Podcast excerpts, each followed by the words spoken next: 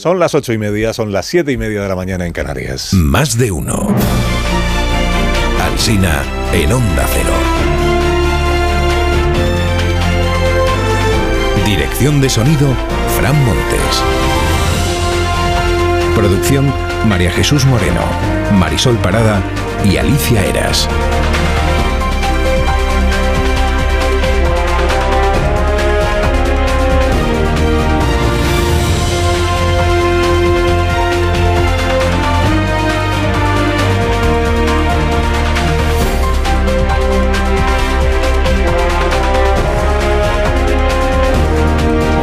Estamos ya en el decimosegundo día del mes de julio. Que poco a poco pues se va acabando el mes. Estamos ya casi en la mitad del verano. Y hasta las 12 y 20 aquí estamos contándole cómo está discurriendo la mañana y acompañándole si usted quiere. Desde las 6 estamos, ¿eh? muy tempranito, contándole cosas. Y hacía un calor espantoso cuando amanecimos esta mañana en cualquier lugar de España. Bueno, el Ayuntamiento de Barcelona, surgido de las elecciones del mes de mayo y con el socialista Colbón como alcalde gracias al PP, ayer celebró su primer pleno y fue tan rápido el pleno que cuando llegó a Da Colau ya se había acabado. Tres minutos de reloj duró. Tres minutos. Y Ada Colau se retrasó un poco y ya cuando llegó ya se estaban yendo los demás. Lo cuenta La Vanguardia hoy en su portada con una foto del alcalde, Colboni, saludando a Xavier Trías. Es aquel que creía que iba a ser alcalde y dijo que os zurzan a todos el día que no lo invistieron. Parece que ha mejorado el humor de Trías a la vista de la, de la imagen. Está sonriente. Este es el único periódico que hoy no abre con la campaña electoral y con la desilusión en el Partido Socialista, porque el asunto de portada para la vanguardia hoy es la automatización de los trabajos y la inteligencia artificial. El 28 de los empleos que hay en España, el 28% pueden realizarlo las máquinas. Y la, probabilidad es que acaben realizándolo las máquinas. Por, ahora no afecta, por ahora, a algunos empleos como candidato a presidencia del gobierno en debate electoral o actores, valga la redundancia. Los actores de momento tampoco. Mañana, 9 de la mañana, empieza la huelga de actores de Hollywood, que son, atención, 160.000. 160.000 actores y actrices, claro, convocados a esta huelga que reclaman mejores salarios y, atención, reclaman que se regule la inteligencia artificial. Es decir, qué salario percibe el actor real que se presta a ser utilizado como plantilla para crear un actor artificial. ¿Cómo se paga eso? Cada vez que salga en una película la artificial, si cobra o no el actor en el que está inspirado. Están en huelga ya 12.000 guionistas también en los Estados Unidos, por eso lo previsible es que durante el verano, si esto no cambia, pues ni capítulos nuevos de las series de televisión, ni películas, los programas de entretenimiento están suspendidos en las televisiones de aquel país. 12.000 guionistas que también temen por sus empleos si la inteligencia artificial se pone a escribir guiones a partir de todos los guiones que ya están escritos. Que si no habrá guiones en los que inspirarse en la historia de los guiones del mundo mundial. Bueno, encuestas hoy en los periódicos después del debate del lunes. Encuestas. La de la razón dice que mejora el PP y empeora el peso de marcador 148 a 105. La del país dice que Feijó gana dos escaños y, Sánchez pierde otros dos. Marcador 127 113. 127 de 113, la del país sigue siendo la que menos escaños da al PP, pero la que eh, refleja también una mejoría en estos, en estos dos últimos días. La de ABC lo que dice es que Sánchez baja por primera vez de los 110 y que Feijó sube 4 de 153 para el PP a 109 para el PSOE. La del mundo que ganan terreno Sumar y Vox. 37 para Bascal, 35 para Yolanda. Por arriba lo que da el mundo son 144 al PP, 107 al PSOE. La del español. Lo que dice es que un 5% de los votantes que iban a elegir al PSOE, después del debate van a votar al PP. Un 5%. Y que un 9% de los que iban a votar a Bascal, después del debate van a votar a Feijo. Aunque igual el dato más sorprendente de esta encuesta es que hay un 1,3% de votantes que iban a elegir a Feijó y después del debate se han inclinado por Pedro Sánchez. 1,3%. Dice el sondeo que los votantes más fieles en este momento son los de Sumar. Un socialista, Tomás Gómez, en La Razón da por hecho hoy que el gobierno socialista se acaba. Dice el PSOE paga las consecuencias de haberse vaciado de contenido. Sánchez se irá de la Moncloa dejando dos recuerdos los pactos con Podemos, independentistas y Bildu y haber hecho lo contrario a lo que comprometió en demasiadas ocasiones. Título de la crónica del país. El PSOE pelea el posdebate. Y escribe Carlos Cue, dice, es imposible esconder la decepción. En los círculos del gobierno y del PSOE nadie encuentra una explicación convincente. No hubo grandes sorpresas en el comportamiento de Feijóo. Lo que no estaba previsto es que al presidente se le viera en dificultades para rebatir cosas muy previsibles cuando había preparado esas respuestas en ocasiones escribiéndolas él mismo. Tardó muchísimo en recomponerse después del comienzo del debate de ayer. Y con todo añade que fuentes de la Moncloa, esto ya entiendo que es la versión oficial de la Moncloa, dicen, la gente pudo ver a un cínico mintiendo sin parar y eso tendrá un efecto negativo en las urnas. Aclaro que se refieren a Feijó, las fuentes de la Moncloa. Fernando Garea lo califica en el español esto de ayer del PSOE de botes de humo, botes de humo. Dice que en la Moncloa buscan a toda prisa cómo volver a recuperar el tono y el ánimo para el final de la campaña y que en el Partido Socialista no se entiende por qué fue Sánchez quien puso sobre la mesa el que te bote chapote o se extendió tanto sobre el Falcon o no dijo nada sobre el cambio climático. No se entiende. El mundo dedica su portada a lo que llama depresión en el PSOE tras el debate con frases atribuidas a dirigentes socialistas, por ejemplo estas. Sánchez falló en el tono y la actitud. No se puede disfrazar lo que todo el mundo ha visto. Lo preparó mal. Feijó le tomó la medida desde el principio. A la vez dice la información que la Moncloa mantiene su estrategia, que ahora ya no se sabe cuál es. Salvo hacerles grabar a los ministros, como ayer, este vídeo con... Han, hecho grabar a algunos ministros, bueno, a Salvador Illa, que ya, no, que ya no lo es, frasecitas para luego montarlas como si fueran cheerleaders y hacer un vídeo tiktokero de muy mala factura. ¿Pero la reforma laboral? Eso no va a ocurrir en ningún caso. No, ni de broma. ¿Desmontar la sanidad pública? No, no, eso no va a ocurrir. ¿Menos cultura? Que no, hombre, que no. Nunca, jamás. ¿De verdad se creen que vamos a dejar que este país vuelva al pasado? Va a ser que no. ¿De verdad se creen que vamos a dejar? Se tiene que hablar, eh, o creen hablar en nombre de la mayoría social del país, por eso de verdad se creen que vamos a dejar, no del gobierno, que ya me dirás tú qué hace el gobierno diciendo nunca jamás pasará, no sé qué, pues dependerá de la voluntad popular en las urnas, supongo. Nunca jamás. Bueno, a veces, en la misma línea que el mundo, a veces dice PSOE desmoralizado, descontento, desmovilización. Peláez se imagina hoy a Pedro Sánchez sobrevolando Francia camino de Vilna y comenzando a aceptar ya que no le quedan muchas cumbres a las que asistir, ni muchas mañanas para repasar en la Moncloa la prensa hostil. Ignacio Camacho escribe, dice, en el ala oeste de la Casa Blanca, los asesores del presidente decían, dejad que Bartlett sea Bartlett, pero a Sánchez nunca le conviene ser de verdad Sánchez. Ignacio Varela en el Confidencial dice que el presidente nunca ha sido en realidad un buen debatidor quienes lo conocen saben que con toda su apostura exterior, en cuanto se separa un segundo del guion es lento como un cachalote, tiene la cintura de una aceituna y carece por completo de sentido del humor. Raúl del Pozo en El Mundo pidió opinión sobre el debate a Iván Redondo. E Iván le dijo, pareció que terminaba Sánchez y le entregaba el testigo a Feijó delante de todo el mundo. Y también, se han cargado el gobierno de coalición. Sánchez traicionó a Podemos, luego a Yolanda y luego Yolanda traicionó también a Podemos.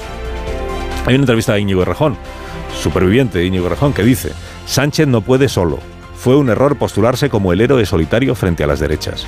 Y unas páginas más allá en el mundo también leo que Pablo Iglesias ha relegado al presentador estrella de su canalín porque es afín a Sumar, Entiéndase que es más afín a Yolanda que al propio Iglesias, porque Sumar es que Podemos estar dentro de Sumar. En palabras de, su entorno, el entorno del presentador que se apellida Gregory, que creo que es bueno, por cierto, el, entorno dice, es que él nunca ha sido un perrito faldero de Pablo Iglesias. En el país sostiene Ignacio Sánchez Cuenca no solo que la mayoría de los medios son hostiles al gobierno, como dice el gobierno, sino que son descaradamente hostiles. Dice, el discurso del antisanchismo, del antisanchismo lo anega todo Gracias al efecto multiplicador de las columnas y los editoriales, el rumor que emerge de la sociedad es ensordecedor. Ah, pero en el ámbito privado dice que es distinto, que ahí sí se percibe un mayor equilibrio entre los bloques. Claro, esto de escribir en el periódico más vendido de España, que dedica editoriales y columnas a bendecir a veces al gobierno y a la vez lamentarte de que no tenga el menor efecto en la sociedad, porque lo que hay es un, un ¿cómo es? Un, sonido ensordecedor del antisanchismo, pues es un ejercicio de humildad, que como tal ha, de ser, yo creo que reconocido. Para Fernando Onega en La Vanguardia, lo más interesante de la campaña está siendo el poder de resucitar a los muertos. Dice, 11 años después de su enterramiento, Zapatero ha reaparecido como autoridad moral de la izquierda y movilizador del electorado socialista. Ayer estuvo ZP con Julia y reafirmó su convicción de que Sánchez va a seguir en el gobierno. Pues claro que creo la remontada ahora sí lanzo un pronóstico, que va a haber una mayoría progresista en el Parlamento y que Pedro Sánchez será nuevamente presidente de gobierno. Lanzó el pronóstico con la misma seguridad, la misma vehemencia, el mismo convencimiento con el que pronosticó la victoria de Susana Díaz en las primarias del PSOE.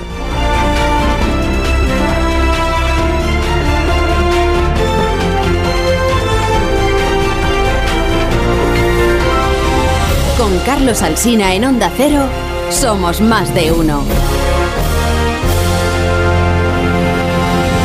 Si eres de aquellos a los que les gusta cuidarse, presta atención a este mensaje de Bio3. ¿Problemas de sueño? ¿Te cuesta dormir? ¿Te despiertas a medianoche?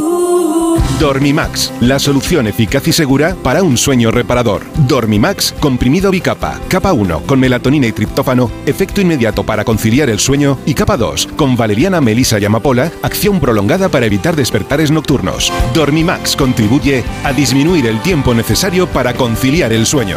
Dormimax, de Laboratorios Bio 3. 50 años de experiencia en tu farmacia.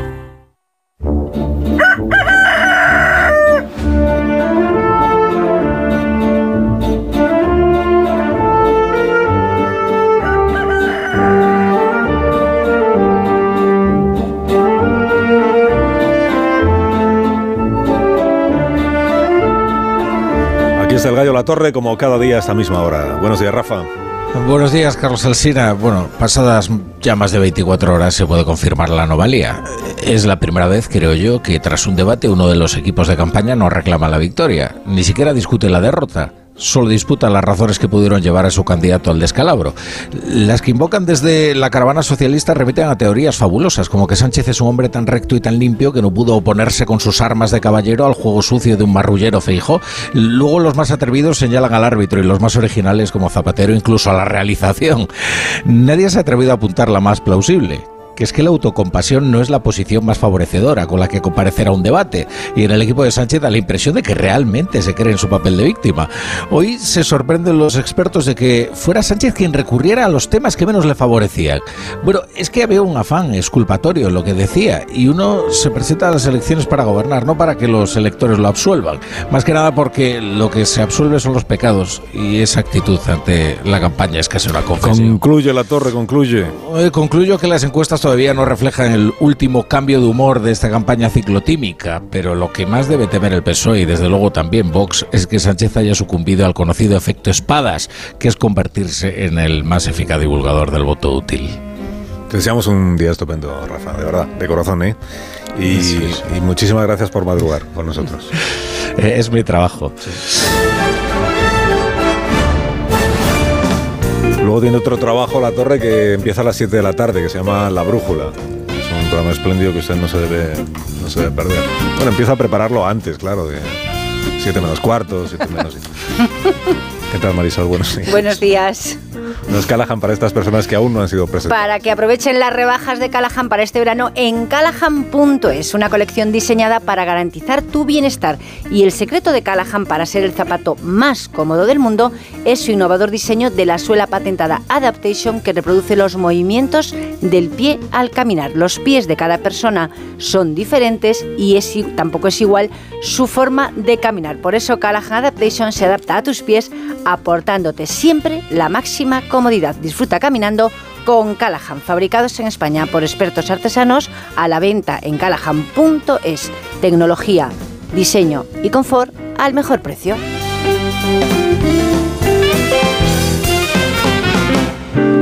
En tertulia esta mañana aquí en Más de Uno en la radio está Ángeles Caballero. Buenos ¿Qué tal? días. Buenos días. Ángeles, también José Antonio Vera. Buenos días, José Antonio. Buenos días. Javier Caraballo, buenos días. Muy buenos días. Muy buenos días. Buenos días, Marta García Ayer. Buenos días, Carlos y Alsina. Y Amón Rubén, buenos días. ¿Qué tal, Alsina, Carlos? Pues muy bien, ¿Cómo estás? muchísimas gracias Uh, por tu interés. que sabes que es sincero. Casi siempre es. Que estoy apuntándose. Es que, que casi siempre es sincero. Bueno, estáis un poco preocupados, lo entiendo, por la huelga esta de actores y guionistas en los Estados Unidos. Sí, sobre todo ellos están preocupados, sí. No, y porque os pod- podéis quedar todo el verano sin, sin nuevos capítulos de las series, vais a tener que volver a ver las series que habéis visto, sin películas que no llegarán a, a filmarse, sin programas de entretenimiento de la televisión americana, que sois muy Pero ojo seguidores que las vosotros. huelgas de guionistas pueden tener gravísimas consecuencias en la política, porque de la anterior huelga de guionistas hace más de una década hubo un vacío tal en televisión que tuvieron que hubo un boom de los realities porque necesitaban menos guiones y allí fue el momento de gloria del Donald Trump que presentaba el aprendiz. Así que a lo mejor sin huelga de guionistas no tendríamos trampismo. Yo, yo creo que no habrán problema ¿Cuánto alguno sabes, Marta? porque le darán un poco a la máquina de la inteligencia artificial y suplirá pues eh, todo o gran parte del trabajo que otros no van a hacer. No, Esta estamos es la- hablando con la realidad. Fíjate, estamos hablando de 160.000 actores en, en Estados Unidos. Sí, sí. Fíjate la cantidad de gente que se gana la vida malamente, la mayoría de ellos, eh, la verdad. Con, con la interpretación. ¿Qué te pasa, Carballo? ¿No te parece bien? No, no, que que, no, no, no, porque no, te- con mucho interés, porque es que no, no, porque estaba pensando que qué piden, sí, que le paguen el taxi para cuando vaya a los estudios, no sé los que piden exactamente los actores. Pues No sé piden, qué pueden pedir. pues piden los, los actores, que son los que empezarán huelga mañana si no se, si no se desconvoca. Eh, lo que piden es primero que haya un salario mínimo, o sea que todos los actores tengan que cobrar un mínimo por sus interpretaciones, que se les mejoren las condiciones salariales, claro, y que se regule la inteligencia artificial. Porque lo que temen, claro, como deberíamos empezar a temer todos, lo que pasa es que no me hacéis todos, caso, todos. lo que temen es que el avance de la inteligencia artificial eh, al final se convierta en un obstáculo para tener para poderse ganar la vida en la interpretación y que se regule cómo se le paga al actor que, que sirve de modelo que, para que cede su, por así decirlo, Claro, eh, sus cede, derechos, su imagen, Claro. ¿no? Eh, Se utiliza la imagen de ese actor en otro momento, a lo mejor pues hace Esto sale en Black Mirror en la Sí, sí. nueva temporada que es bastante mala pero, pero en uno de los capítulos se Y habla de hay, eso. y hay otro fenómeno, además, como cada vez las series son más cortas, más breves, antes había grandes series en, en las televisiones en abierto, pero ahora cada vez se hacen más y más breves, pues los guionistas tienen, y los actores también, mucha más inestabilidad laboral. No pueden, no firman una temporada para todo el año y mucho menos para cinco o seis, como pasaba antes. o Entonces, sea, que lo que están pidiendo en definitiva es poder vivir de su trabajo, que es algo que no ¿A nos quién se le ocurre? ¿A quién se le ocurre? Madre mía. Y no me pueden dejar colgado, plan. ¿eh? No me pueden dejar colgado con Yellowstone porque está pendiente la quinta temporada ya. Muy bien. hacia la sexta y estoy Pues pregúntale a. ChatGPT No, cómo continúa. No puedo aceptar, o sea, no se puede dejar colgado al espectador. Ya, pero imagínate que, que, por ejemplo, Kevin Costner no se declara en huelga, pero los guionistas sí, y entonces él tiene que improvisar todo el tiempo. ChatGPT, preguntas, oye, ¿qué digo, Chat? El papel, inventarse el Bueno, pero es que eso sí que eh, eh, igual que si mañana hay tertulianos de, de, de inteligencia Yo- artificial. habrá, habrá. que- Quítale de la inteligencia. Estamos no, en ello. a- no solamente eso, Javier, habrá tertulianos, habrá un tertuliano habrá- que va a hablar como subido- tú, exactamente como tú. Exactamente como tú. Exactamente Sí. como tú. sabrá- muy buenos días. Exactamente. que sabrá lo que opinarías tú de cualquier asunto. Tampoco es tan Bueno, difícil, pero- ¿eh? En algunos casos. Es que eso es eh, imposible de frenar. Si mañana hay eh, películas y series de, de- de cine de, que, que tiene actores creados por inteligencia artificial que le gustan más al público que, que los actores actuales, eso es imposible. Igual que no se puede frenar la, no se ha podido frenar nunca las, las películas de animación, los dibujos animados, pues, pues no. Se les puede exigir que que- paguen royalties por No, de hecho, la- modelos de los Eso es otra historia. Pero, ¿no? eso no- de- lo, lo- pero lo que están pidiendo los actores de Hollywood no es que paguen royalty, es que no existan. No, el grado, de, No, perfe- no. No, el no, grado no, no, de Javier. perfeccionamiento de, de la última entrega de Indiana Jones respecto a cómo se puede construir un actor sin serlo demuestra cuánto está amenazada en realidad. Bueno, la- Bruce Willis se vio eh, eh, cuando estaba ya enfermo todos sus derechos de su voz, su imagen y demás para que se pudieran hacer pues todas las películas y las interpretaciones que se quisieran con te- su imagínate, Carlos Alsina puede estar haciendo programas, eh, pues en fin, eh, Oye, que no des 100, ideas. 200 años. Porque, Pues, no, pero a mí no me parece deseando. uno como No, tú, tampoco no, me parece tan O previsible. sea, si esto ya hemos hablado alguna vez, si a mí eso me parece bien siempre que yo siga cobrando todos los meses. Pero es que igual no cobras. Porque, No, entonces no, claro, porque entonces no, yo tendré que vivir de algo yo y las pensiones de dónde las sacamos, yo tendré que seguir cotizando. Si yo no cobro no puedo cotizar y entonces no tenéis la pensión, bueno, tú ya la estás cobrando casi, ¿verdad? No, hombre, no, todavía queda un, un- todavía queda un poco, pero estamos en ello. Ay, pero claro, si el asunto es ese, o sea, ¿cómo hacemos, si quieren los royalties que dice Marta o los derechos de autor, pues como la música, música. Claro, por supuesto. Yo, yo escribo una canción, me parece muy bien, luego la van a interpretar quienes sean, o se va a reproducir 20.000 veces en los próximos años, pero cada vez que eso pase, que yo tenga un ingreso para poder seguir viviendo de lo que hice, ¿no? Pero Bueno, eh, a- a- además de Sí, ese hay otro problema añadido, que es que mm, en un momento determinado no se va a saber qué es el original y qué es la copia. O sea, en un momento determinado pueden utilizar tu voz o la mía. Eso o la también cualquier- se puede regular, ¿verdad? Se Sí, puede pero- decir, igual que Bueno, con los claro, sí, jerseys sí. hecho a ¿En mano qué- o a máquina, que nos digan, este, este discurso está hecho a mano o a máquina, esta en qué medida se sabe, por ejemplo? Pues porque ¿Eh? ya hay inteligencia artificial que- que, eh, hace, hace lo mismo para crear que para claro. detectar quién lo ha creado. Ah, bueno. Claro. Bueno, la pero que yo no estoy hablando de original y copia. Yo, digo creaciones completas, no, no copia de nada, sino creaciones completas. Es que nada sale de la nada, Javier. Todo sale de haber aprendido, has entrenado el algoritmo con textos, con Ya, canciones, con tertulias y alguien, algún humano lo ha hecho antes que la máquina. De- digo, disculpadme un momento, ahora, luego, luego si queréis seguimos, que veo que este es un tema que os interesa, igual hasta más que aprendiendo. los vídeos que hicieron ayer los ministros y eso. Pero es que tengo al teléfono a un juez y entonces creo que debemos... Pero por problemas ¿Qué hemos personales. hecho? ¿Qué hemos hecho? infinito. Personales. Por inteligencia Está muy bien eso. Pues por razones un poco personales, no mías, pero sí de mucha gente que nos estará escuchando, porque hemos contado que en Ponferrada, es una información que hay publicada del mundo, es, eh, hasta, hasta este momento solo se ha podido constituir una de las 84, creo que son mesas electorales que en teoría el próximo, bueno, en teoría, el próximo día 23 pues tienen que recibir los votos de los ciudadanos de, de Ponferrada. Esto está ocurriendo también en otros lugares, no sé si con esta con esta mm, desproporción tan grande entre el número de constituidas y el número de mesas por constituir. Estamos a una semana y media de las elecciones. ¿Por qué? ¿Qué está pasando? Pues que muchas personas, seguramente más que en cualquier otra convocatoria electoral, están presentando alegaciones cuando les toca ser... mm, Primero, están o evitando recibir la notificación de que les ha correspondido en el sorteo formar parte de la mesa electoral, no me doy por enterado, no recibo la notificación, no recibo al guardia que viene a entregármela, o al empleado de correos, luego no firmo el recibí y entonces oficialmente no estoy enterado. O una vez que están eh, notificados, se están presentando alegaciones para intentar evitar tener que estar presente en la mesa electoral durante la jornada del domingo 23 de julio. Y tengo al teléfono a Rodrigo Marcos Vian, que es juez y presidente de la Junta Electoral de Zona de Ponferrada. Eh, así que si, si os parece, pues mm, contamos cómo está esta situación. Señor Marcos Vian, buenos días. Buenos días, Carlos. Un placer hablar con usted. Y pueden estar tranquilos allí en el estudio que no han hecho absolutamente nada, ¿eh? O sea, Bueno, que usted sepa. que, que yo sepa, efectivamente. Lo asumo como indulgencia plenaria esto, ¿eh? Yo- Por escrito, lo Sí, queremos sí, por que no sirva como precedente, pero sí. No, eso es demasiada buena fe por parte del juez.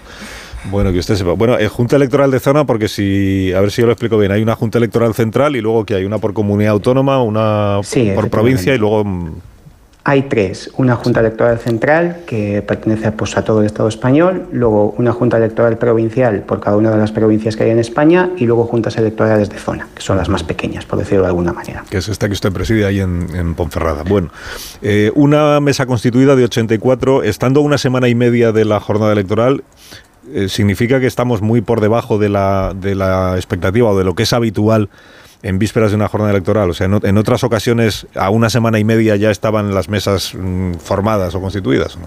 Bueno, permítame lo primero que diga, cuando leí el titular ayer de un periódico digital, Panorama desolador, lo que viene prácticamente a describir una situación apocalíptica que poco tiene que ver con la realidad que vivimos ahora mismo en Ponferrada. Es cierto que este- ahora mismo te estamos teniendo problemas para conformar las mesas, pero por las circunstancias que todo el mundo sabe con el periodo estival en las vacaciones de verano. Pero no es ni mucho menos como se relata. Eh, no es una mesa de 84, tenemos conformadas, eh, si no es totalmente, con prácticamente totalidad, muchas más de esas. Y no creo que haya ningún problema tranquilizar a la población. Se va a votar en Ponferrada, va a haber elecciones en Ponferrada, hay medios para suplir todo esto. Y le puedo poner la comparativa, si quiere, con las últimas elecciones municipales, donde, por ejemplo, terminamos de constituir las 84 mesas de Ponferrada a falta de tres días de la votación. O sea que todavía faltando 11 días da tiempo más que de sobra para poder conformarlas. Ujú. Pero si están percibiendo, o, sea, o están notando, tienen información, le pregunto, en, en la Junta Electoral de Zona, de que está viendo más que en otras ocasiones, por ejemplo, alegaciones de personas que les ha correspondido en el sorteo formar parte de una mesa electoral y Sí. que eh, alegan lo que, que- lo que crean oportuno para intentar evitar estar en la mesa. ¿Esto está siendo más frecuente ahora que en otras ocasiones? Sí, lo que sí que le puedo garantizar que a día de hoy, faltando 11 días, ya llevamos más excusas que en las elecciones municipales de hace dos meses. Y todavía siguen faltando 11 días. Entonces ese número es verdad que cada vez va decreciendo, pero sí que a día de hoy es mayor que las anteriores. Le puedo decir que a fecha de hoy tenemos 492 excusas presentadas para toda la demarcación, para toda la demarcación de la Junta Electoral de Zona, de las cuales la mitad corresponden a- al municipio de Ponferrada. Entonces, son muchas de todo tipo, las hay variopintas. La más estrella, por supuesto, es la de que tengo contratadas unas vacaciones eh, desde hace meses y se me ocasiona un grave perjuicio económico, además de personal. Esa es la estrella. Luego, además, las, las habituales circunstancias de incapacidad temporal, eh, razón de la edad, más de 65 años, por motivos laborales, etcétera. Pero sí, hay muchas más excusas, se está notando, la verdad. Porque todas estas son eh, excusas, por llamarlas así, o razones que sí están contempladas, o sea, que sí le eximen a uno de, si por ejemplo puede acreditar que tenía las vacaciones mm, reservadas antes de la convocatoria electoral y que le causa un perjuicio económico notable, que tampoco sé muy bien cómo valoran ustedes lo de notable, pero en ese caso sí uno queda eximido de la, de la presencia en la mesa electoral. ¿no? La Junta Electoral Central, en este caso, poniéndose la venda antes que la herida, eh, sacó una directriz en la cual, dadas las circunstancias estivales, que se tuviese en cuenta si las vacaciones habían sido contratadas con anterioridad a la fecha de la convocatoria de elecciones, que estamos hablando 30 de mayo, teniendo en cuenta algunos parámetros, como por ejemplo que se hubiesen contratado anteriormente a esa fecha, que se ocasione un perjuicio económico, un trastorno personal grave a la persona que lo ha contratado. Entonces, en este caso, al ser una circunstancia sobrevenida que nadie se esperaba, sí que se tiene que tener un poco de mano ancha, ser un poco más flexible para poder consentir esta clase de excusas. No, no tiene por qué pagar la ciudadanía el hecho de que haya habido unas, unas elecciones sobrevenidas en plenas vacaciones de verano. O sea, cuando se, cuando se valora lo de cómo de grave es el perjuicio económico, digamos que ustedes tienden a darle la razón al que presenta la alegación o la excusa sin entrar en mucho detalle sobre de cuánto estamos hablando. ¿no? Con regla general, si está contratado con anterioridad al decreto de, Real Decreto de Convocatoria de Elecciones, como regla general se les está concediendo, sí.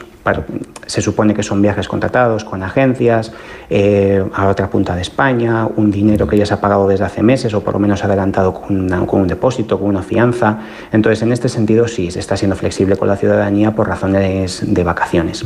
¿Y, de este número de excusas que dice usted que han sido presentadas, eh, todas han sido admitidas o ha habido algún caso en el que alguien alegue algo que no está contemplado. Aproximadamente todas las excusas que se presentan eh, son admitidas, ya le digo, las 492 son admitidas. Otra cosa es que luego sean estimadas o desestimadas. Ah, sí que le puedo decir que de este número aproximadamente estamos en un 60% admitidas, 40% desestimadas, más o menos.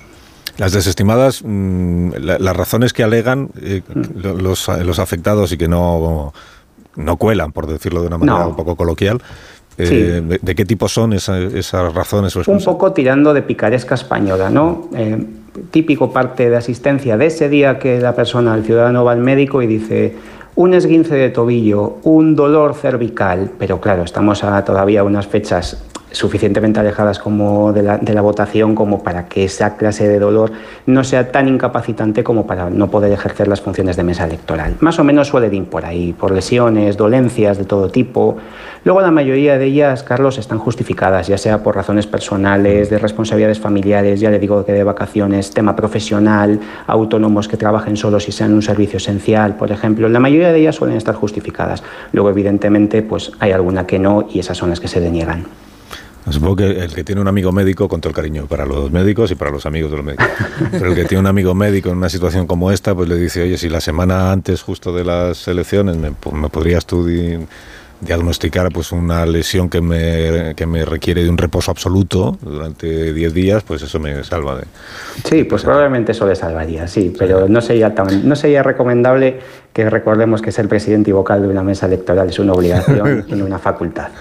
Claro, porque cuando uno intenta falsear también una, una excusa de estas, supongo que se, se, arriesga a tener algún tipo de sanción o de castigo, ¿no? Bueno, mm, como puede, puede comprobar, las excusas no suelen ser falsas. Otra cosa es que no se adecúen totalmente a la realidad, cosa que prácticamente sí, es, no se puede comprobar, pero no, no es el caso. Yo siempre creo que, por lo menos en la Junta Electoral de Zona de Ponferrada, consideramos que la buena fe de la gente siempre prima por la pequeña, el pequeño porcentaje de gente un poco más pícara que pueda presentar excusas pues, que no se adecúan un poco a sus circunstancias personales o profesionales.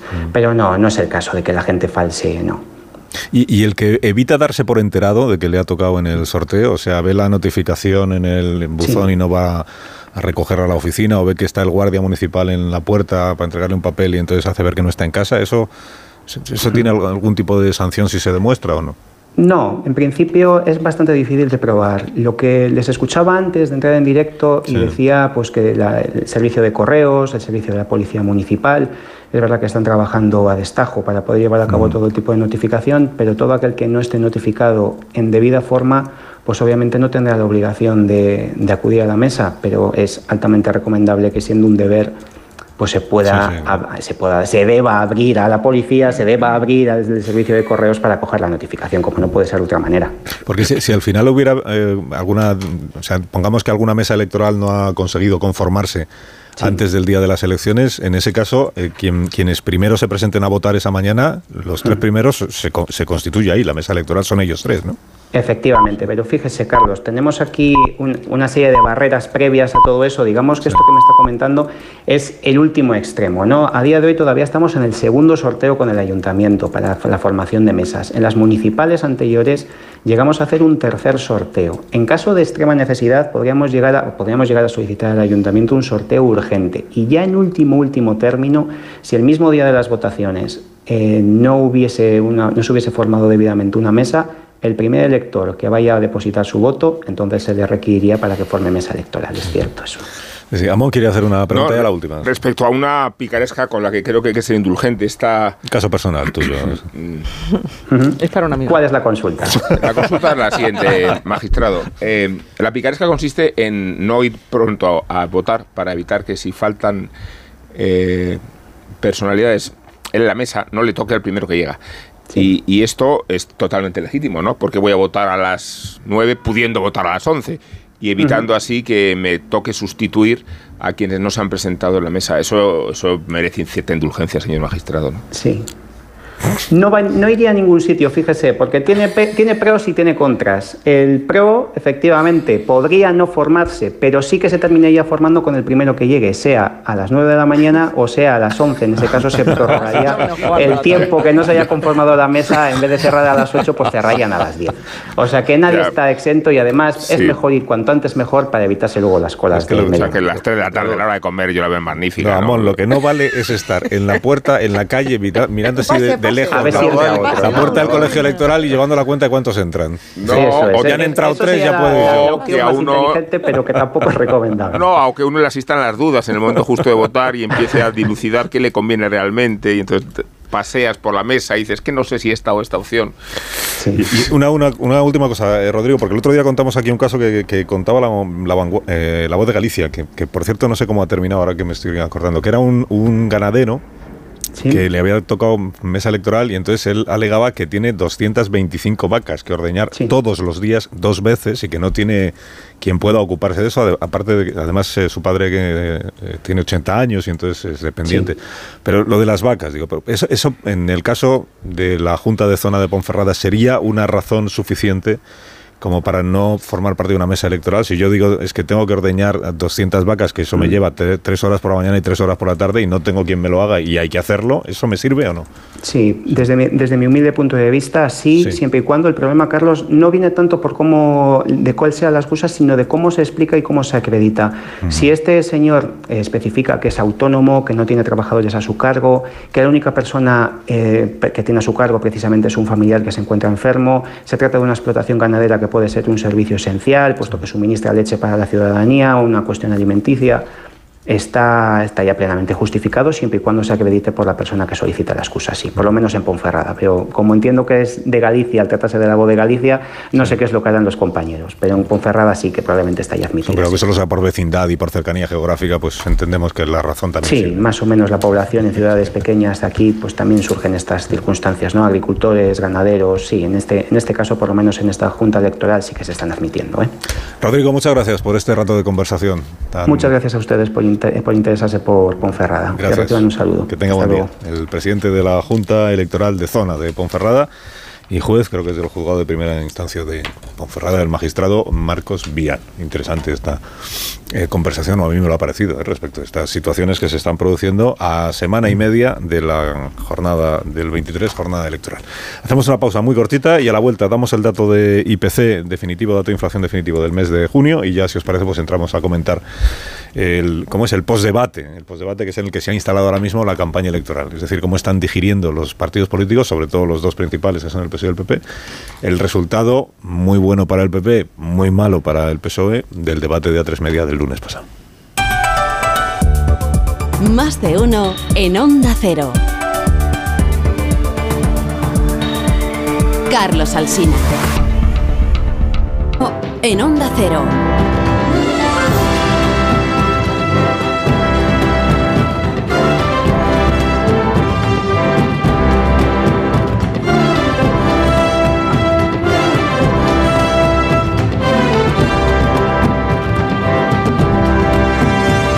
Y 10 minutos de la mañana de este, mar, de este miércoles, una hora menos en las Islas Canarias, con Ángeles Caballero, José Antonio Vera, Javier Caraballo, Marta García Ayer, Rubén Amón. Estamos en tertulia esta mañana. Y con Ignacio Rodríguez Burgos, que viene a contarnos cómo han ido los precios, ya dato definitivo del mes de junio. El provisional fue del 1,9% y el definitivo, Ignacio, buenos días. Hola, muy buenos días. Pues se confirma el dato adelantado. En junio la inflación interanual, se suaviza al 1,9%, es la primera vez que está por debajo del 2% desde marzo del 2021. Regresamos a tasas anteriores a la guerra de Ucrania. En tasa interanual supone una rebaja de nueve décimas respecto al mes anterior.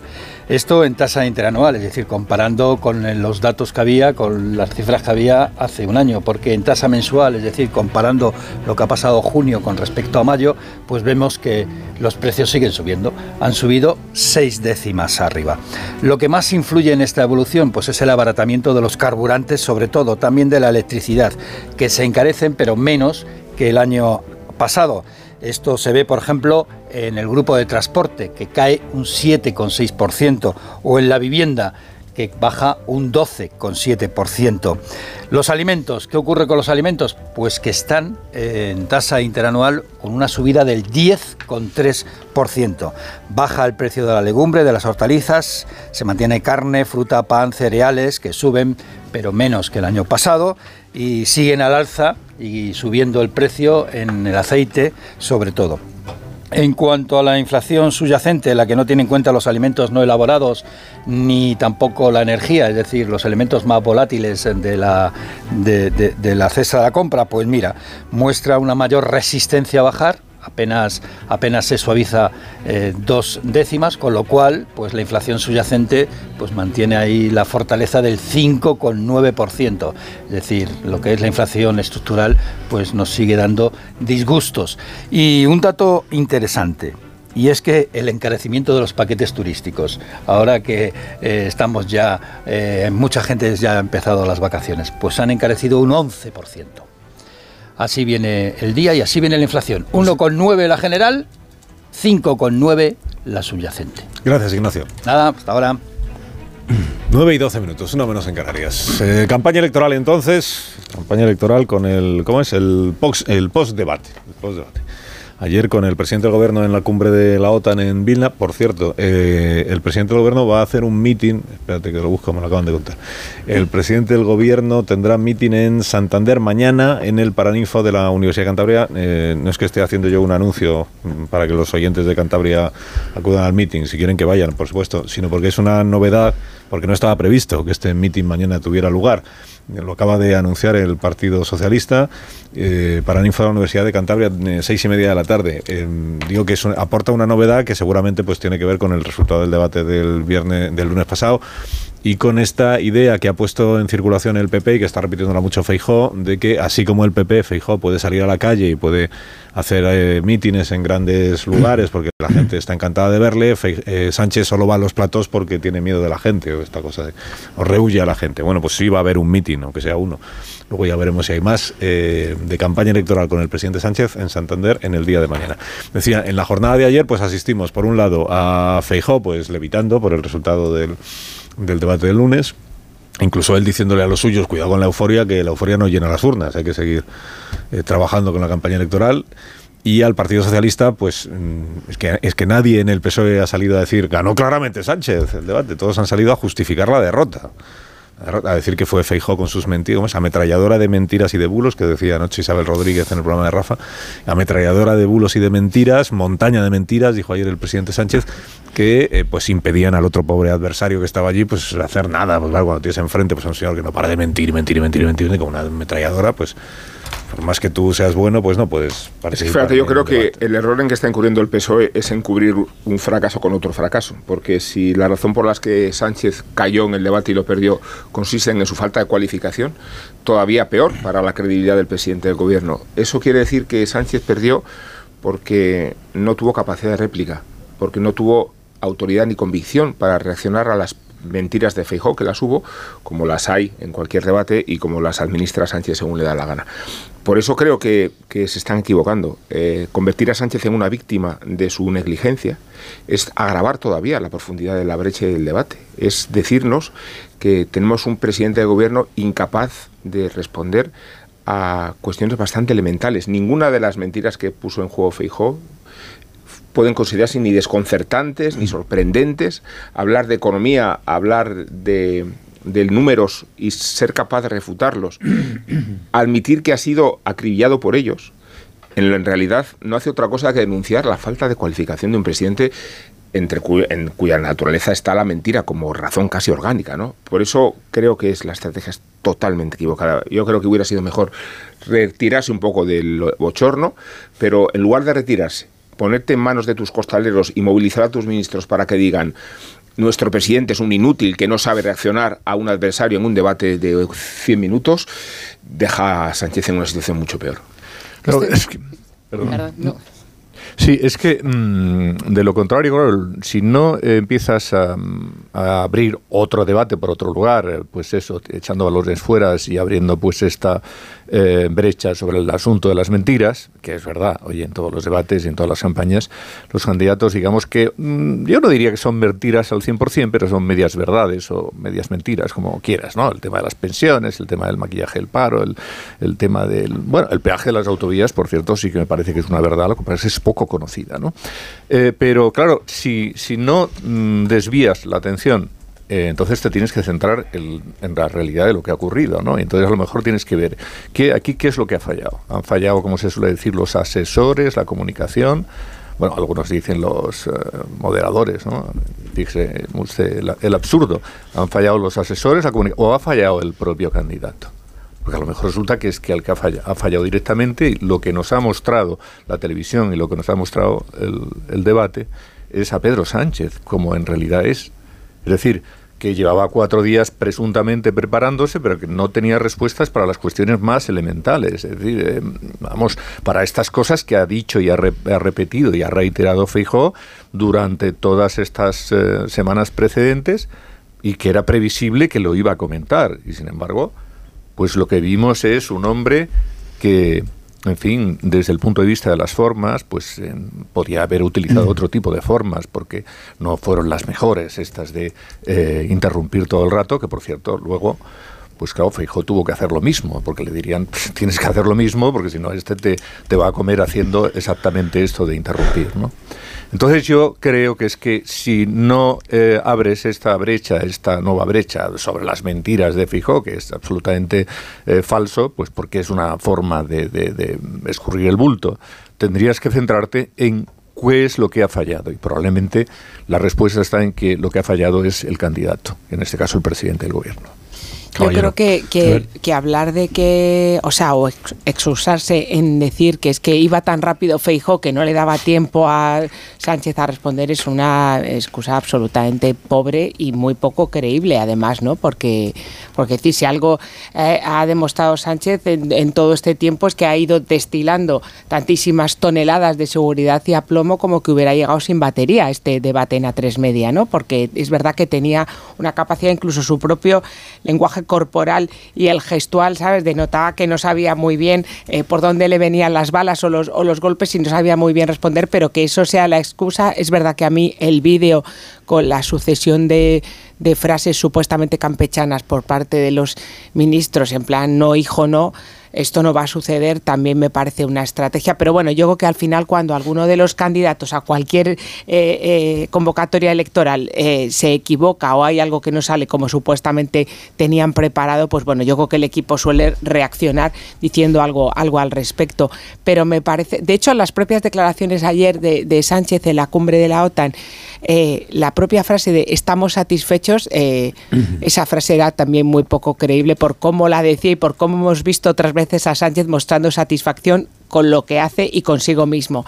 Y por parte del PP sí me parece eh, muy acertada esa, esa, ese mandato o esa orden, eh, si es que ha sido así por parte de Núñez Feijó, de, de, contener un poco las emociones, porque es verdad que ayer en Ciudad Real a la gente que acudió a ese mitin le faltó sacarle en hombros y mantearlo, o sea, era una, un momento de enorme euforia, pero bueno, yo creo que está bien esa parte de cuidado, eh, porque es verdad que todavía queda campaña, porque además eh, si hay algo que yo creo que, que, hemos dicho todos y porque está demostrado es que Sánchez es especialista en resucitar en el minuto 94 y entonces yo creo que falta todavía mucha campaña y que pueden suceder un, un, un montón de cosas, pero me parece bien esa parte de no vamos a emocionarnos de todo. De hecho, cuando veía ayer las declaraciones de Borja Semper diciendo que está claro que no ha habido jamás en la historia de la democracia un debate en el que haya habido tan claro ganador, bueno, yo creo que en el cara a cara entre González y Aznar, que cada uno de los debates ganó uno, ahí también estuvo claro, con lo cual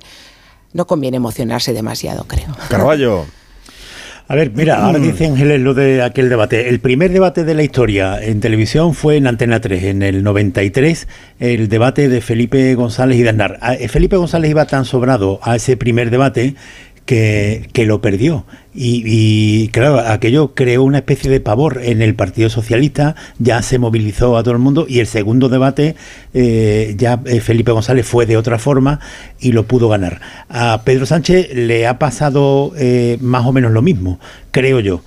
Ha, ha, sucumbido con el efecto del síndrome de Felipe González en aquel debate primero de, del año 93 le había salido todo bien en la precampaña. Esta osadía de, de, ponerse él por delante para desmentir las mentiras eh, que, según él, decían sobre eh, su gestión, pues, pues hasta ahora le había salido bien. Había salido bien y estaban todos muy contentos eufóricos incluso de las entrevistas que había eh, protagonizado en, los medios de comunicación que él mismo había calificado como de estrella derecha, eh, extrema derecha. Y con, con esa efervescencia llegó al debate y tuvo una mala tarde, la peor tarde que podía tener en el peor día y desde el primer minuto estuvo desconcertado, no dio pie con bola y, en fin, pues perdió con, con, diferencia, a diferencia de Felipe González, pues eh, lo que le pasa a Pedro Sánchez es que no va a tener una segunda oportunidad con, con Feijó, que ya te digo yo que, que, iría de una forma muy distinta a la que está a esta primera, pero no va a haber ese segundo debate, no no va a existir. Y lo que está haciendo el Partido Socialista, lo que está haciendo Pedro Sánchez es lo que eh, bueno, la misma táctica que está utilizando desde el principio. Lo que están viendo sus ojos, lo, lo, lo que usted vio en el debate no es cierto. No, no ganó Feijó, ganaron sus mentiras. No ganó Feijó, la culpa fue de los presentadores. No ganó Feijó, sino que la, y claro, y esto es lo que yo he llegado a ver eh, ayer en redes sociales, que eh, supongo que lo habrá difundido alguien del PSOE, una estadística de lo que opinan los tertulianos en los diferentes medios de comunicación. y me sorprendió que el 80% de los tertulianos en Onda Cero, por ejemplo, piensa que ganó Pedro Sánchez. Y digo, pero ¿cómo, ¿cómo es posible? no, no, no lo sé, pero crees, Javier, que todo, todo, eso entonces, debilita precisamente a Sánchez. Y eso que somos un medio Absolutamente, claro. Sí, sí. Toda esa, todas esas, ¿no? ese inventario de razones y de excusas no hace otra cosa que debilitar. Yo creo que lo que, más, lo que más debilita, yo creo que es la sensación de que todo el rato va el PSOE a rebufo en esta campaña electoral, desmintiendo cosas o, tratando de contraatacar las estrategias que tiene el Partido Popular en este caso. Por ejemplo, lo del meeting que dices de Santander. Están diciendo que en la calle no se puede ir, pues vamos, pero estás reaccionando a una iniciativa del contrario. El, ¿Es el antisanchismo? Pues luchar contra el antisanchismo. Eh, ¿Hay mentiras? Pues ir contra las mentiras. Y no parece que esté siendo capaz de tomar la iniciativa en, esto. Es verdad que va también a rebufo en las encuestas.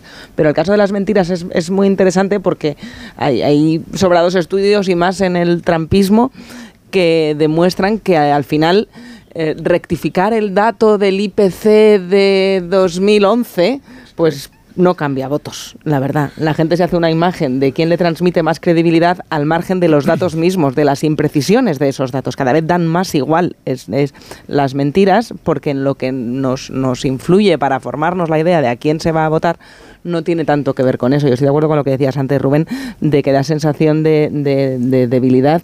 Nos recuerda, nos recuerda que fue incapaz de rebatir en el, en el mismo momento del debate que es cuando hay que rebatir. No Es que son los moderadores cosas, los que oiga, tienen que señora. reaccionar. Tiene usted el mismo número de minutos que su contrincante para explicarse. Si está gastándolos en interrumpir con frases que nunca terminan y ni llegas al sujeto, verbo y predicado, porque, porque estás totalmente...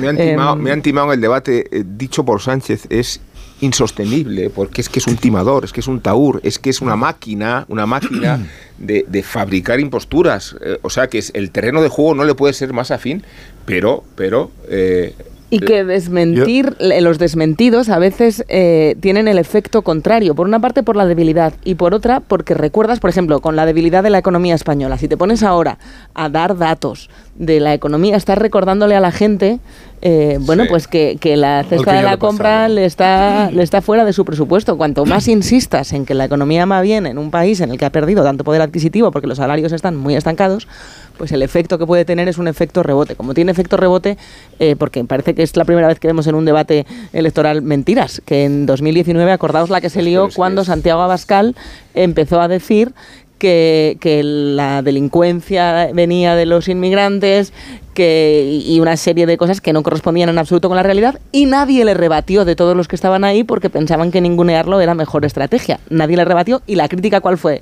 La crítica fue, no, es que habría, alguien tenía que haber salido a decirle a ese señor que lo que estaba diciendo es mentira y, y saberse los datos de verdad. Yo además Pero de- desmentirlo, desmentir los bulos de la inmigración hacía que se hablara de inmigración y eso beneficiaba a Vox. Yo además de eh, los errores eh, que cometió Sánchez o sus asesores, eh, que son bastante evidentes, eh, creo que también hay otra cosa que es importante en el debate, que son los aciertos de Fijo, que Fijo, mm, en principio Sánchez iba a ganar el debate. Todo el mundo pensaba que es un que es un hombre que se expresa muy bien en el cara a cara y que por tanto iba a arrollar a Feijó, que es un tipo, por lo menos eso en el- en el ámbito eh, del Partido Socialista se mm, veía venir, que es un tipo, bueno, pues que viene de Galicia, que es, eh, la- es una mm, región y que eh, allí no tiene nada que ver la política aquí en Galicia, no tiene nada que ver con la política nacional, ¿no? Y que por tanto, además, se fijó, pues no es un hombre que debata bien, etcétera, etcétera.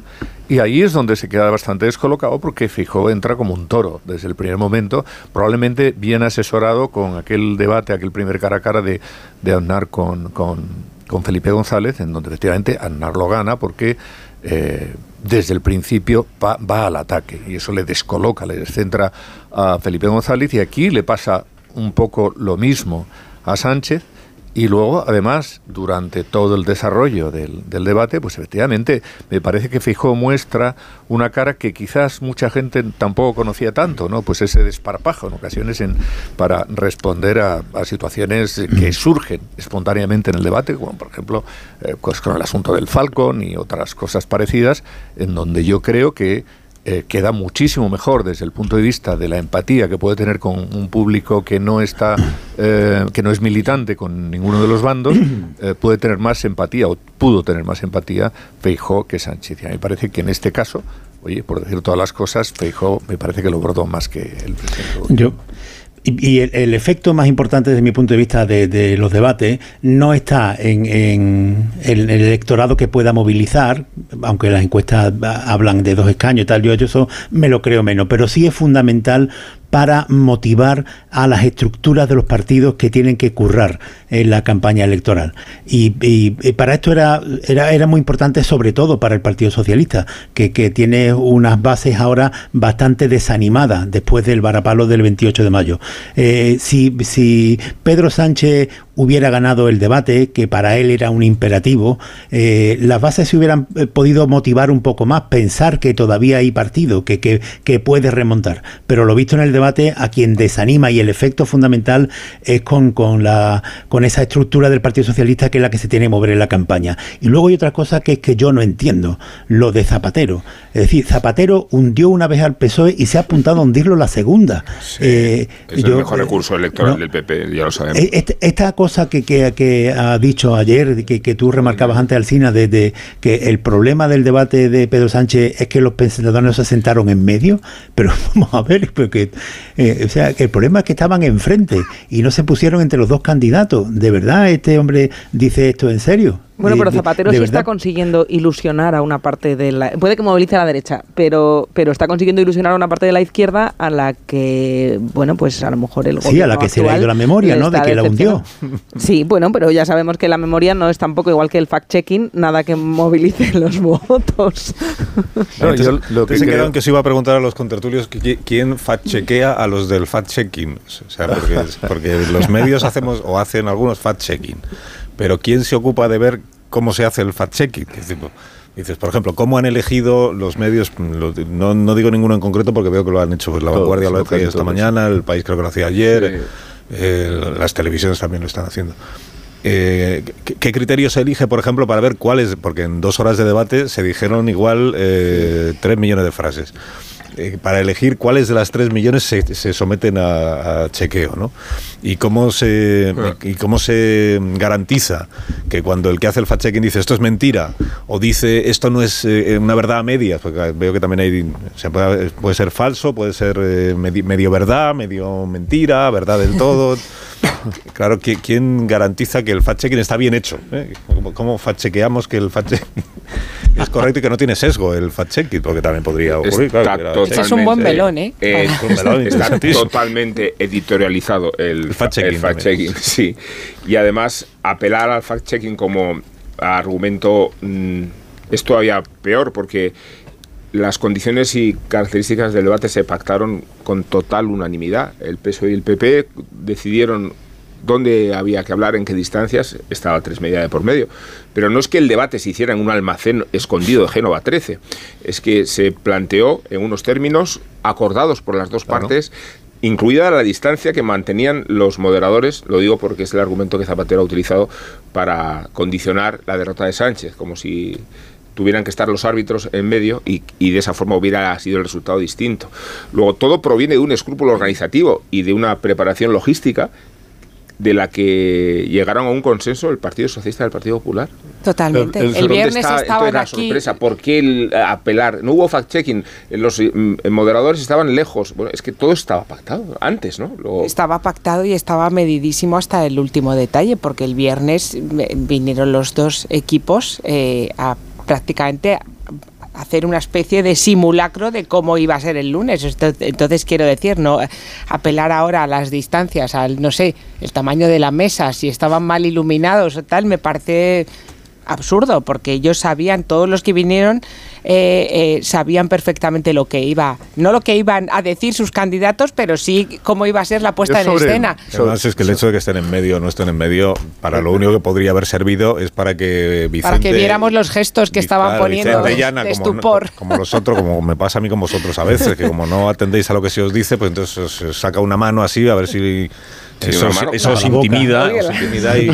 Hermano, se suelta el brazo. Sí, sí, Ese gesto tan tuyo de taparle la boca que tienes al lado. Va a haber que bajar los Vamos a micrófonos. hacer creo- gestos, claro, pero ¿qué más pueden hacer los moderadores cuando dos personas están enzarzadas que decirles, por favor, eh, que alguno se Señor calle? Sánchez. Claro, pero ya, si, si no, si no quieren escuchar los que están debatiendo al, al moderador, pues no le escuchan, le tengan delante, le tengan al lado o no le tengan. Como decía Ana Pastor, oís pero no escucháis. Y Como- parece como que si te callas tú, entonces le estás dando ventaja al otro, con lo cual tienes que seguir y al final pues es un, es un barullo, nadie se entera de nada. No, sobre esto del fact-checking, eh, yo creo que al final mm, depende bastante de la credibilidad que tiene el que lo hace y de cómo lo haces. Por ejemplo, vosotros habéis hecho esta mañana aquí eh, con un, fa- un fact-checking con el tema de las pensiones.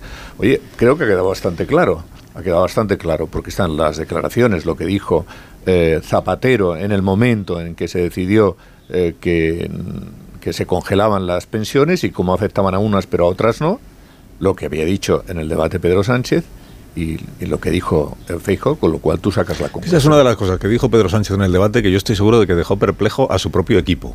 Claro, porque si, si Porque no- que Feijó diga que Zapatero congeló las pensiones, eso es que forma parte de... es que todo- todos hemos dicho alguna todos Sí, hemos sí. dicho alguna vez que Zapatero congeló las pensiones, rebajó el sueldo de funcionarios y cambió la constitución. Si acaso se le echa culpa a Europa y está. Es que Feijó dice, porque Zapatero congeló las, las pensiones y sale Sánchez y dice, eso no es verdad. Y seguro que su equipo se quedó diciendo, ¿cómo que, cómo que no? Pues Sí, que sí, que sí, que es verdad. Dice, no las congeló. Dice, ¿Cómo que no las congeló? Dice, no, no las congeló. Pero- Ahí pero- fue cuando gritó pero María Jesús Montero. Explique por, explique por qué Claro, dice, ahí fue cuando gritó yo creo María Jesús Montero. explique usted por qué dice que no las congeló cuando toda España sabe que sí las congeló. Porque si Sánchez hubiera dicho, "Bueno, está usted utilizando una media verdad porque se congelaron las contributivas, pero no las contributivas, cosa que ya no recordaba nadie. Pues vale, entonces sí. Pero dice, no es verdad. Ya, pero explique, ¿por, por qué dice usted que no es verdad?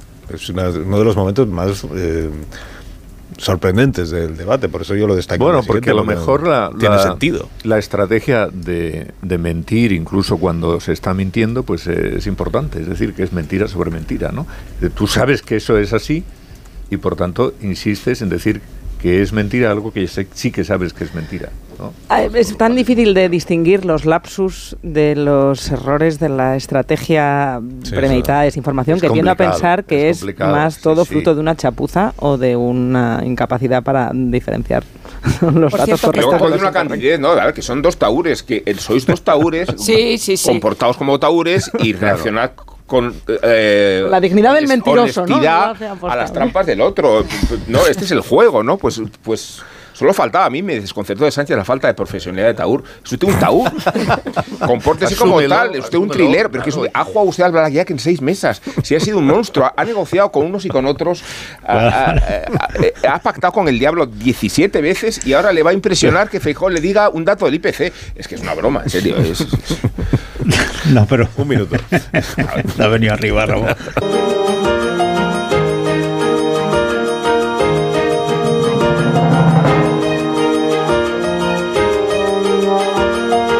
De uno. Onda Cero. Carlos Alsina.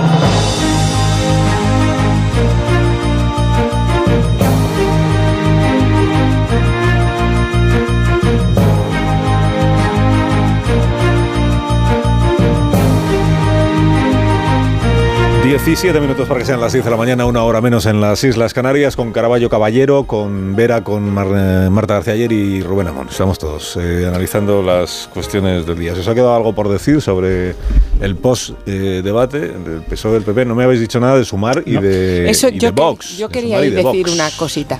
¿Puedo? De, sí, claro, de hecho, para eso te... Pues me traes, eso me invitas a desayunar. no, que eh, eh, entiendo perfectamente que estemos eh, eso incidiendo mucho en, en- en este postdebate, en cómo estuvieron las dos, los dos que mantuvieron ese cara a cara, pero a mí hay una cosa cuando se habla de hasta qué punto obtuvieron rédito electoral cada uno de los candidatos, quién ganó y quién perdió votos, yo creo que ahí eh, la actitud de Feijó hizo que los votantes de Vox le miraran de repente con otra con otra cara porque yo creo que eh, los votantes de Vox eh, buscan eh, permanentemente ese candidato o candidata con sangre caliente, desacomplejado, que yo creo que veían hasta ahora a, a Feijó como un, un moderadito, esa derechita cobarde y una persona excesivamente educada, educada en las formas. O sea, vamos, que lo veían un poco flojo para ser un candidato de derechas, para qué decir otra cosa. Y creo que, sin embargo, vieron el otro día en él eh, una persona no solo sólida, eh, sino que de repente respondía y no se despeinaba en sentido literal y en el otro del, del término. Entonces yo creo que de repente le miran con otra, con otra cara, aparte que él se encargó, de salvo en alguna ocasión, no se encargó Feijóo de atizar en exceso a, a, a Vox, a sus dirigentes y mucho menos a sus, a sus votantes. Entonces ahí me parece que, que eso debe hacer reflexionar a eh, Santiago Abascal y a su equipo asesor ahora de, de, de, de Vox que, que, quizá lo vea con cierto recelo de a ver si es que este eh, no es tan templado como parecía. ¿no? Sí, fíjate que, que Vox, o sea, que Feijó lo hiciera también perjudica a Vox, claro, porque puede demostrar que se basta y se sobra, al menos en el plano simbólico, para eh, apabullar a Sánchez, pero que Sánchez lo hiciera tan mal puede beneficiar a Sumar. O sea que de respecto a los dos ausentes, eh, no, no cambiará nada en, la en, en, cuanto a la gobernabilidad por bloques, pero sí a quién beneficia y a quién perjudica lo que sucedió, porque Yolanda Díaz, aunque no, no, sé hasta qué punto ha sabido no capitalizar su ausencia del debate, sí por lo menos no se embarró en esa idea de la ausencia de propuestas y de, y de tono más constructivo, que es lo que ha intentado sumar a lo largo de toda la campaña y con un éxito hasta ahora a la hora de tener mmm, presencia mediática bastante limitado. Yo creo que efectivamente el, el debate perju eh, perjudica a Vox y beneficia a sumar a día de hoy, ¿eh? porque todavía nos quedan unos días. Mm, No me parece que vayamos a tener muchos escenarios de estos que puedan eh, producir un giro uh, en la campaña tan importante como, como lo fue lo del debate, ¿no? Porque, claro, nos queda el debate a cuatro, que al final es de tres, no sé si es de tres o al final va a ir eh, Cucagamarra, no, no, no, no, no lo tengo claro en ese momento. Que no va a ir, eh, Feijó no va a ir. Feijó no va, pero no sé si se va a quedar la silla vacía o finalmente va a ir Cucagamarra, no lo sé. Ah. Eh, porque bueno, algo, algo, en este sentido me, me, me, había llevado, pero Feijó no va, efectivamente. Y claro, si no va Feijó, pues eh, ese debate está absolutamente deslucido. Pero yo creo que, que bueno, los de vos están utilizando algún tipo de argumentario que tampoco le va, le, les vale demasiado, porque esto de que no, claro, es que el señor Feijó lo que ha demostrado es que prefiere gobernar o que prefiere aliarse o pactar con el Partido Socialista y no con, y no con los que tendrían que ser sus, eh, digamos, eh, aliados naturales. Eh, hay que entender que Feijó lo que hace en, en, en, ese momento, cuando le plantea que es una jugada estratégica muy bien traída, pero es una jugada estratégica. Otra cosa es que yo creo que en ningún momento Feijó pensaba que eso le iba a salir. Cuando le dice, oiga, vamos a pactar aquí mismo, ¿eh? aquí en este debate, eh, que gobierne el que ha tenido más votos, ¿no? Bueno, ¿Y eso le pilla por sorpresa? Sí, lo no, lleva, no, le tenía, no, le tenía, no le tenía, que pillar por claro. sorpresa, Bien. puesto que efectivamente eso es algo que se lo viene diciendo Fejó durante todo el tiempo. Pero me refería a que los de Vox están utilizando eso como un argumento contra Fejó, diciendo que prefiere aliarse con el PSOE antes con nosotros, cuando nosotros somos los aliados eso naturales. Es una pataleta, como es una mentira. pataleta absurda sí, que no a, lleva a ningún a ver, sitio. Yo entiendo la estupefacción de Vox, perdona, porque lo que no puede ser es que tú llegues a acuerdos formales, orgánicos, estructurales en gobiernos autonómicos y en ayuntamientos y que finjas ante la opinión pública que no se están produciendo. O sea, es muy interesante apelar al voto uh, masivo para que no exista Vox mientras tú lo estás autorizando ahí donde te conviene. E ese discurso de Feijó entiendo que... Pues hubiera sido una gran respuesta que podía haber dado Sánchez, ¿verdad? otra de las que no dio. Oye, ¿verdad? Sí, sí. Mándaselo este corte. No, pero... mándale el corte, no, pero a ver esa contradicción, por favor. Eh, pero, un, o sea, yo puedo, uno sobre... puede confiar a la candidez del, del, espectador, pero hasta cierto punto. No, no. Eh, hay acuerdos estructurales, estructurales. No, si en es gobiernos auto Bueno, pues sí es evidente.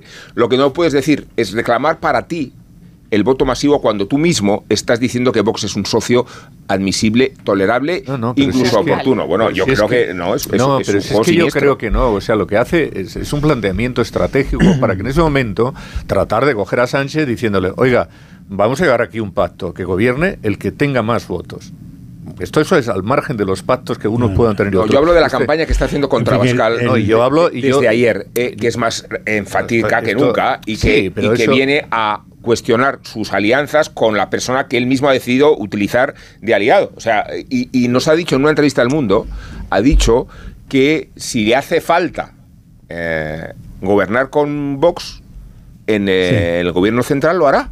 Luego, quiero claro. saber, yo quiero saber eso con no, mucha él, más nitidez. Él, él, él, lo que está intentando es llevarse los votos de Vox, mientras más mejor. Esta es toda la estrategia. Sí, pero él está pactando, pero, o sea, da la impresión de que no está claro, pactando, es que está Rubén, pactando. Yo vale, creo es... que a nadie le cabe la menor duda que si el PP necesita a Vox para gobernar y suman, van a llegar a un acuerdo. De gobierno. de legislatura, de, de gobierno. gobierno. Es que eh, de, yo quiero saberlo. Pero, eh, Rubén, es que para saberlo. Estamos volviendo a hacer la tertulia primero, de las tres últimas eso semanas. Es. Tenemos que saber primero qué, qué, qué, escaños sacan uno y qué escaños sacan otro. Pero vamos, al margen de eso, a mí me parece que, eh, en cuanto lejos del debate, que lo que está acentuando esta campaña es algo que ha vuelto a ser una realidad, que es el bipartidismo en España. Y yo creo que en, sí. en parte, en buena parte, la estrategia de Vox, de, de hay, hay un, una doble tendencia en Vox eh, en este momento momento, que es la crisis interna que tienen, porque se está imponiendo el sector más ultra de Vox, están apartando a los más neoliberales, como ya sucedió en su día con eh, Macarena Olona o Iván Espinosa de los Monteros, otros que han eh, quitado de, de las listas, y, y la, la vertiente más ultra se está imponiendo. Y luego están camuflando eh, el declive electoral con la entrada en los gobiernos. Están eh, ocultando o camuflando con la entrada en los gobiernos, que por ahí creo yo que viene el empeño, que en realidad la aspiración suya de sustituir a la derechita cobarde ya ha caducado, que ya solamente pueden aspirar a ser un partido subalterno del PP. Y esto es muy duro para un partido como Vox que aspiraba a decir nosotros somos la derecha de verdad y, y- y tenemos la aspiración de, de Víctor Orban, de, de- de gobernar. No, no, ellos son subalternos. Y estas dos realidades las están camuflando. En la actualidad, todos los sondeos le dan a Vox la mitad de los diputados que tiene. De los 52 le dan en torno a 30. Es que el año pasado, cuando eh, el peor momento del PP, que, que la crisis de, de Pablo Casado, las encuestas le daban a Vox 70 escaños. Sí, de, de- 70. de hecho, Javier, y en Ahora línea con lo está que dices... de 25 a 30. ¿eh? No digo en misma línea con lo que dices, en las autonómicas y municipales ya se ha observado el retroceso de Vox en Madrid y en Valencia. En Madrid. Claro. Digo, no, en Madrid y en Andalucía, que fue donde el partido eh, alcanzó su mejor dimensión y su proyección. Eh, Su plataforma de despegue fue Andalucía y Madrid. Y Por en, eso un- digo- en una circunscripción y en la otra, con el- la distancia que hay entre las elecciones andaluzas a las últimas, se ha producido un retroceso clarísimo de Vox. Allí pausa. donde surgió. Una pausa, una pausa, una pausa y ahora mismo eh, volvemos y rematamos la tertulia de esta mañana. Más de uno en Onda Cero. ¿Sabes lo que son?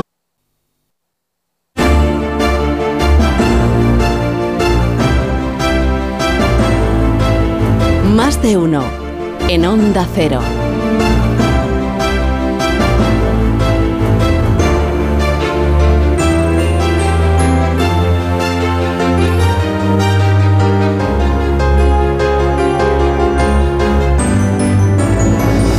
Bueno, pues salvo que Amón quiera indultar a alguien en esta mañana de miércoles, va a haber que ir bajando ya la, la persiana de la tertulia, que luego el programa sigue, luego además mejora muchísimo a partir de las 10. Sí. ¿A quién quieres A ver si indultar? estropeamos el programa con este indulto. Voy a, indultar a los toreros que se anuncian estos días en Pamplona. Digo a los toreros, que son los únicos que no corren, los que se quedan quietos y los que se embraguetan con esos torazos, pero también los protagonistas subordinados por los grandes medios. Prefieren estos grandes medios, televisión española en cabeza, recrearse en la turbamulta matinal y ofrecernos los detalles de los encierros que democratizan el heroísmo y que se han convertido en el espectáculo perfecto, 63% de share, porque los animales no sufren en estas proezas olímpicas y porque los corredores exhiben sus condiciones atléticas. Rara vez se producen cornadas, prevalece la rapidez y la limpieza, aunque el gran misterio de este espectáculo televisivo consiste en la evaporación de los toros. ¿Qué sucede con ellos una vez que llegan a los corrales?